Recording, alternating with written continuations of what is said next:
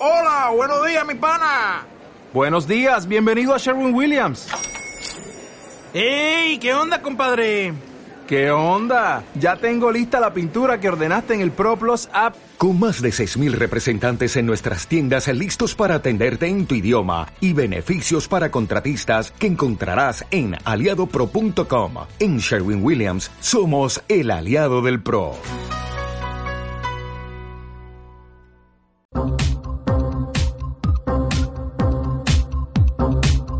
Tecnoteca.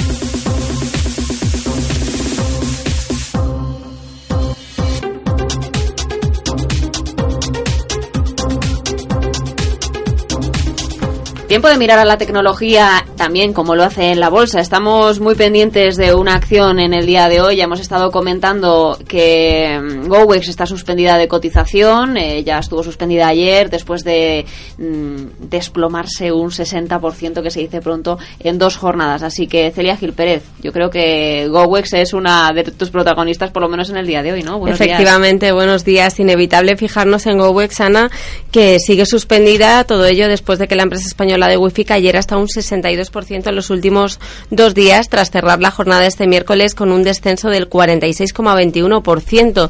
Todo ello propiciado por ese informe publicado por la firma Gotham City Research en el que aseguraba que la compañía nacional había inflado sus ingresos y sus títulos no tenían ningún valor. Por su parte, GoWex ha aclarado que el año pasado logró unas ventas de 182,6 millones de euros, a la vez que ha recalcado que prevé invertir 260 millones de euros entre 2014 y 2018. Además, la empresa ha señalado que se encuentra en busca de una firma auditoría con el fin de incrementar la transparencia. También tendremos que mirar en esta semana a Twitter. ¿Qué tal lo hace el pajarito de Twitter? Pues los títulos de Twitter han crecido cerca del 2% en los tres últimos días tras cerrar este miércoles en los 41,77 dólares frente a los 40,35 dólares que marcó el pasado lunes. Ayer mismo conocíamos que la red social de microblogging ha fichado a Anthony Noto, hasta ahora directivo del banco estadounidense Goldman Sachs, como nuevo director financiero de la compañía en sustitución de Mike Gupta, quien asumirá el cargo de vicepresidente senior en inversiones estratégicas. Según ha explicado la empresa en un comunicado remitido a la Comisión de Bolsa y Valores de Estados Unidos, Noto asumirá el puesto de director financiero en una fecha aún sin determinar, pero dentro de los próximos 30 días, periodo en el que Gupta asumirá su nuevo cargo. Por cierto que estoy muy expectante también de ver cómo lo hace Apple después de conocerse esas imágenes del nuevo iPhone 6 que se está preparando. Mucho más eh, curvas redondito, diría yo. Lo veo mucho más. Me, recuerda más a, los Galaxy, ¿no? A mí un poquito también al 3GS, la mm. forma redondeada de, que además yo le he tenido hace poquito, que aguantaba ahí como un campeón, y, y, la verdad es que me recuerda bastante. Subida de un 1,6% para Apple, hay que decir, en lo que llevamos de semana. Estabilidad para sus accionistas, que veían como los títulos de la manzana pues cerraban este miércoles a 93,03 dólares. Esta semana conocíamos también que Apple es la compañía mejor valorada por los inversores según, según el ranking de Barrons. Eh, de esta forma, la compañía recupera el puesto que el año pasado le arrebató Berkshire Hathaway con una puntuación de 3,94, seguida de un 3,58 de Versailles. Ambas compañías están seguidas por Boeing y Google.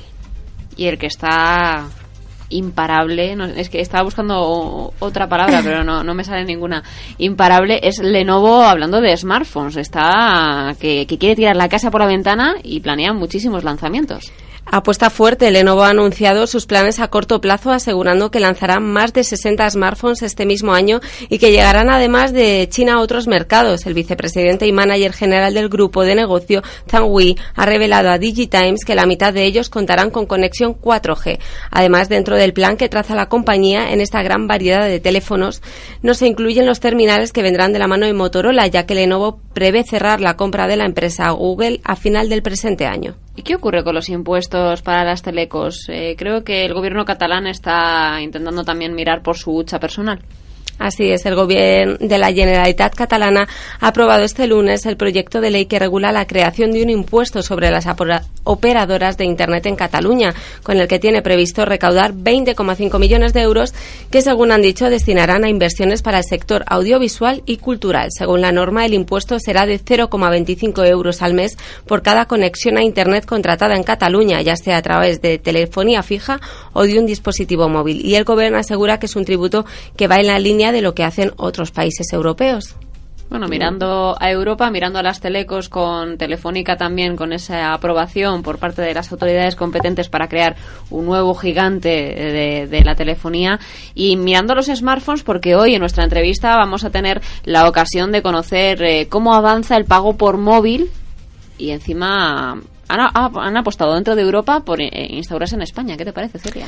Pues muy bien, la verdad que, que yo creo que, que, somos un mercado que cada vez eh, realiza más compra online, que cada vez, eh, pues bueno, nos gusta, um, somos pioneros en el uso del smartphone, por así decirlo, y en cuanto a penetración también, y, y puede ser un, una apuesta muy fuerte. Vamos a hablar de QAPay con su responsable de comunicación, con Icaro Moyano. Icaro, muy buenos días. Hola, ¿qué tal? Buenos días. Bueno, el pago por móvil, eso que, parecía ya ciencia ficción, eh, que llegó con esa tecnología NFC, se está perfeccionando y cada vez eh, hay más eh, empresas que intentan poner las cosas más sencillas para no tener que estar sacando la tarjeta y... ¿Cómo, cómo, cómo funciona QAPay? Pues al final... Las aplicaciones o los sistemas de pago de pago móvil lo que intentan es que concentres en el dispositivo todas aquellas funciones que normalmente llevas en la cartera y en el resto de los bolsillos.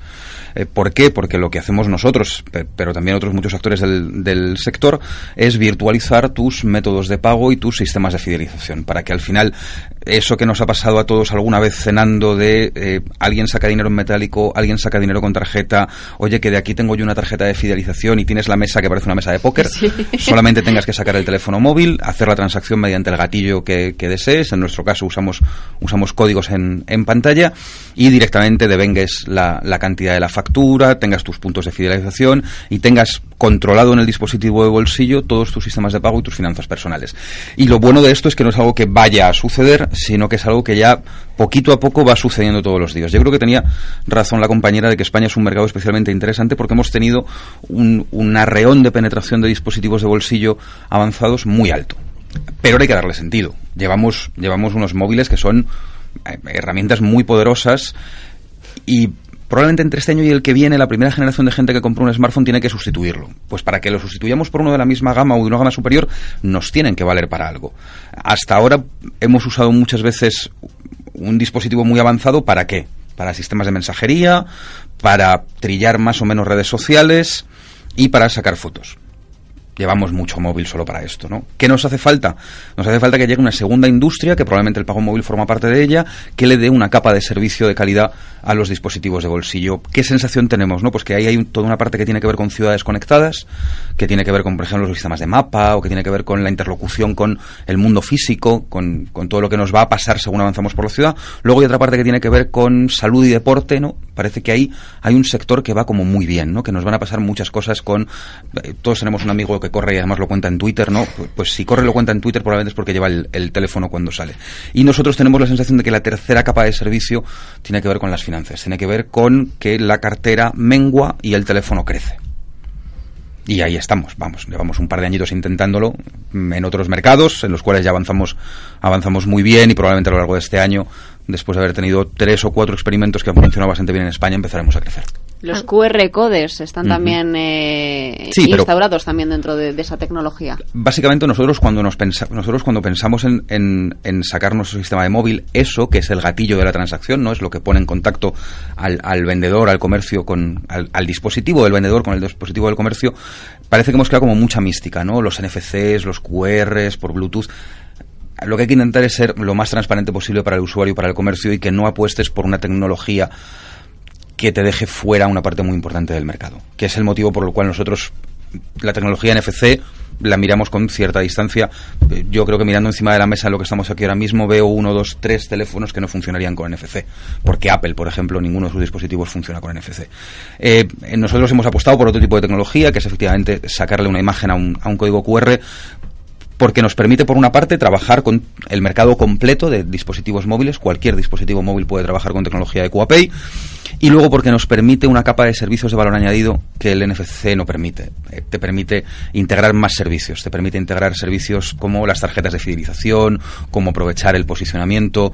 Nosotros eh, tenemos un programa funcionando en, en Los Ángeles, que es donde está nuestra oficina principal, donde están nuestros compañeros, en el cual tú llegas a una gasolinera, le tiras una foto al grifo de la gasolinera, te aparece exactamente en qué gasolinera estás y cuál es tu coche, pones directamente la cantidad que quieres, le das a pagar, el grifo se abre, pones la gasolina y te has ido. Has hecho todo el proceso en un par de minutos. Esto lo puedes hacer con tecnología de QAPay, no lo puedes hacer con las tecnologías de, por ejemplo, lo que se está usando en algunos países de Europa, que es NFC. A mí me da curiosidad porque hablábamos de que el, mercado español es muy, muy dado al smartphone, por así decirlo, y que tenemos unas tasas de penetración muy altas, pero eh, también me, me, plantea el tema de la seguridad, porque somos muy desconfiados para las transacciones. Entonces yo no sé si va a primar la comodidad, por así decirlo, o vamos a seguir siendo pues ese pelín desconfiados y probablemente eh, cuanto más digital es el pago, más seguro es probablemente el pago más inseguro es el pago en metálico y el pago más seguro que puedes hacer es el, es el pago a través de móvil. El primer motivo es, es físico. ¿Cuándo fue la última vez que comprobaste que llevabas la cartera encima? Pues esta mañana. ¿Dónde está tu cartera ahora mismo? Abajo en la redacción. ¿Y tu teléfono? Aquí. Vale. Ya es más seguro pagar con el móvil. El móvil es lo único que en ningún momento del día vamos a tener a más de un metro y medio. Esto nos puede llevar a pensar muchísimo si esto es bueno o es malo, pero a día de hoy es así. Y luego, eh, las capas de seguridad por tecnología que le puedes meter entre medias son muchas. Desde la encriptación de la transacción en los dos tramos, tanto del merchant, del comercio con QAPay, como del usuario con QAPay, que hace que eh, puedas securizar o puedas eh, hacerse comportar de forma estanca los, los dos recorridos, eh, como el nivel de encriptación que le pongas a los paquetes de datos que corren, como el hecho de desvincular eh, una operación de otra para que en el caso de que tengas una falla de seguridad humana solamente puedas acceder a un tramo de la información y no a la información completa. Nosotros estamos bastante tranquilos en el, en el apartado de, de, seguridad y es más, estamos convencidos que el apartado de la seguridad es un argumento para que empieces a pagar por móvil, no solamente por la seguridad ante la posibilidad de un problema, sino por la seguridad de tener mucho control sobre tus finanzas. Eh, el resto de métodos de pago, desde que tú pagas hasta que sabes en qué estado están tus finanzas en ese día, pasa un rato, ¿no? O sea, yo eh, pago en el cajero o pago en una tienda y me tengo que meter en mi servicio de banca online, ver cómo ha ido. En cambio, en el momento en el que pagas con el teléfono, tienes un dashboard, un panel de control en la aplicación que te va viendo dónde has estado gastando estos días, dónde estás gastando más, dónde estás gastando menos.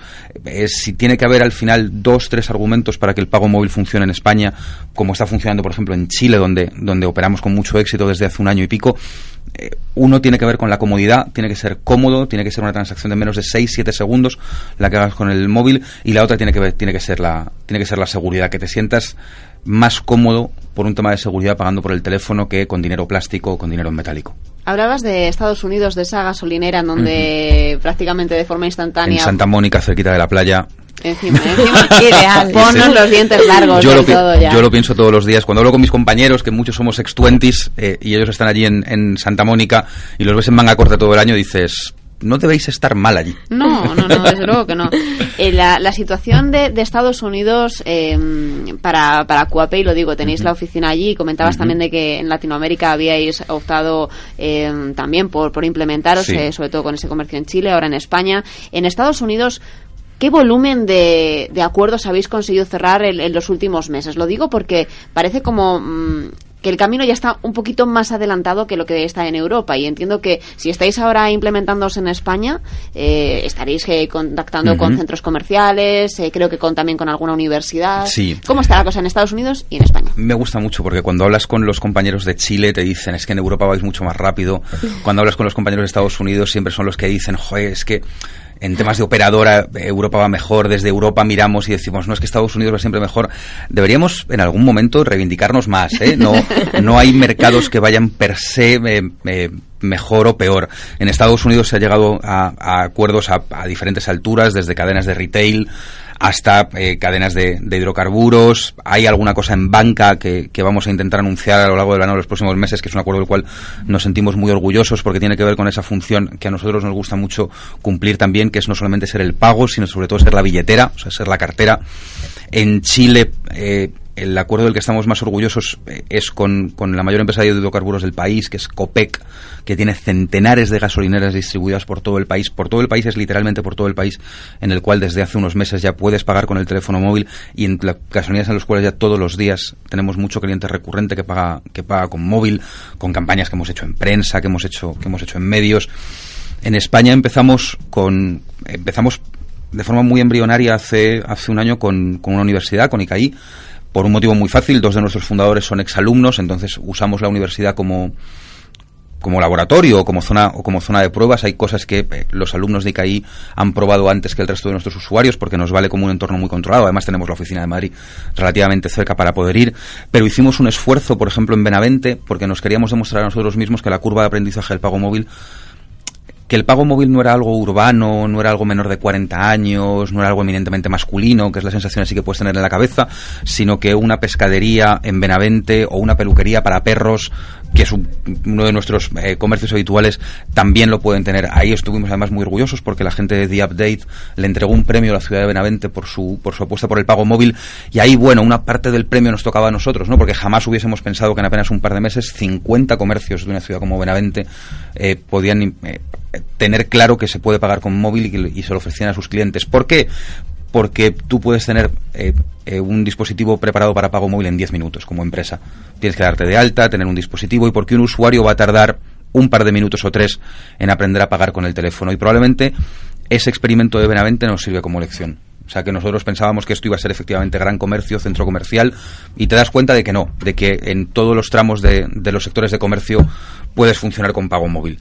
Así que ahora pasaremos el verano trabajando sobre todo en Latinoamérica y para después de verano yo estoy convencido que en Europa tendremos más opciones de crecimiento porque empresas similares a las nuestras hay más y es una buena noticia que haya más porque lo que hacen es ampliar el mercado. A mí me llama la atención que has hablado de acuerdos con la banca. Hoy precisamente estaba leyendo la prensa, he visto que Bankia ya ha lanzado su, su aplicación para pagar a través de móvil.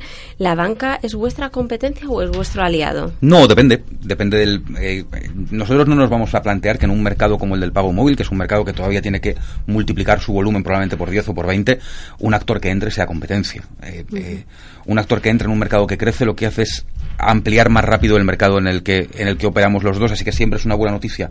Van a ser por un lado los comercios y por otro lado los clientes los que van a tomar la decisión de apostar por unos sistemas y por unas tecnologías o por otras. A día de hoy eh, es una buena noticia que entre banca. Nosotros en Estados Unidos tenemos acuerdo con banca, estoy convencido de que los tendremos antes o después eh, también en Europa, porque yo no creo que ninguno de los actores pueda garantizar el tramo entero desde la cuenta, el TPV, la billetera para el usuario, el sistema de cobro para, para el comercio hay aplicaciones de mucho éxito que llamamos pago móvil por costumbre, pero que no lo son, son cobro. El usuario sigue usando una tarjeta. Lo que se ha virtualizado o se ha pasado al dispositivo de móvil es el dispositivo que usa el comercio, pero no ha tocado el tramo del usuario. Por eso te digo que la banca está haciendo experimentos, está entrando de un escenario como de 10 puntos posibles de entrada en un par de ellos. Nosotros cubrimos otros 5 o 6. No hay a día de hoy, o no creo que vaya a haber en ningún momento, un actor que pueda ir desde la cuenta de ahorro o la cuenta de gasto del usuario hasta la transacción última. Entonces nos iremos encontrando y iremos teniendo puntos de alianza en los diferentes caminos en los cuales eh, recorre la transacción. Y claro, ¿qué le decimos a esa gente que, nos escuche y diga, me, me parece bien el hecho de, que yo voy con el móvil a todas partes, como le pasa a Celia, me pasa a mí, te pasa a ti, pero ¿qué pasa si me lo roban? Mm. Porque esto, esto es lo de siempre, ¿no? Con una tarjeta parece que tienes ese código de seguridad que es más difícil que a lo mejor sepan, incluso lo puedes bloquear llamando por teléfono. ¿Qué pasa si te roban el teléfono? Lo mismo.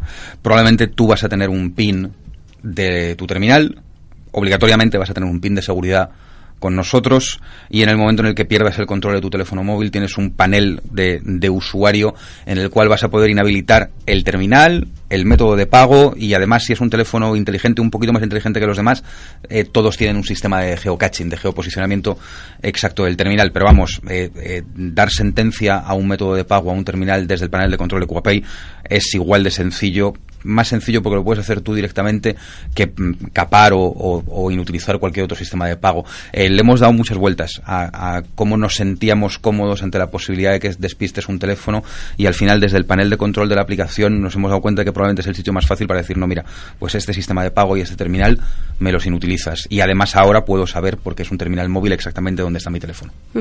Estáis en Estados Unidos, Chile, España. ¿Cuál es el próximo objetivo de QuaPay? Nos gusta mucho Latinoamérica. Me da la sensación de que todo lo que tiene que ver con la tecnología y con la innovación están pasando cosas tremendas. Yo miro amigos eh, con empresas de tecnología en España que a lo largo de los últimos años, dos, tres, han abierto Colombia, han abierto México, han abierto Chile, donde nosotros también estamos. Esos mercados da la sensación de que están cogiendo una velocidad lo suficientemente interesante como para, como para acercarnos. Nuestro director de operaciones estaba hace 10, 15 días dando una conferencia en Ciudad de México y hablábamos luego eh, eh, por internet y, decíamos, madre mía, qué velocidad y qué bien y- y qué ganas de incorporar tecnología y qué fácil o qué evidente, ¿no? Tiene que ser generar negocio con países con los cuales compartimos un idioma, con los cuales compartimos en algunos casos incluso una forma de pensar, que es lo que nos ha pasado para que nos funcione muy bien el despegue el año pasado en Chile y nosotros tenemos la sensación de que antes del final de este año, para último trimestre, habrá alguna otra bandera de QAPI puesta en el, en el continente americano. Desde 2011 está rodando la historia de QAPI. ¿Cuándo la conoces tú? ¿Cuándo tomas conciencia? ¿Y cómo te ha sorprendido a- al llegar también a, a- a la empresa? Porque entiendo que por mucho que conozcamos un nombre y que, que la sigamos, luego cuando estás dentro... Desde el día en el que nace.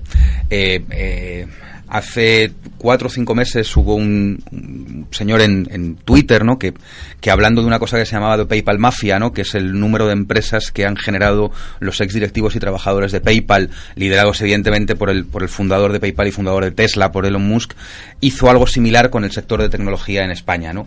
Y probablemente una de las empresas que ha dado a luz más siguientes proyectos o más empresas es Twenty y muchos de los trabajadores o de los responsables de QAPay venimos de Twenty.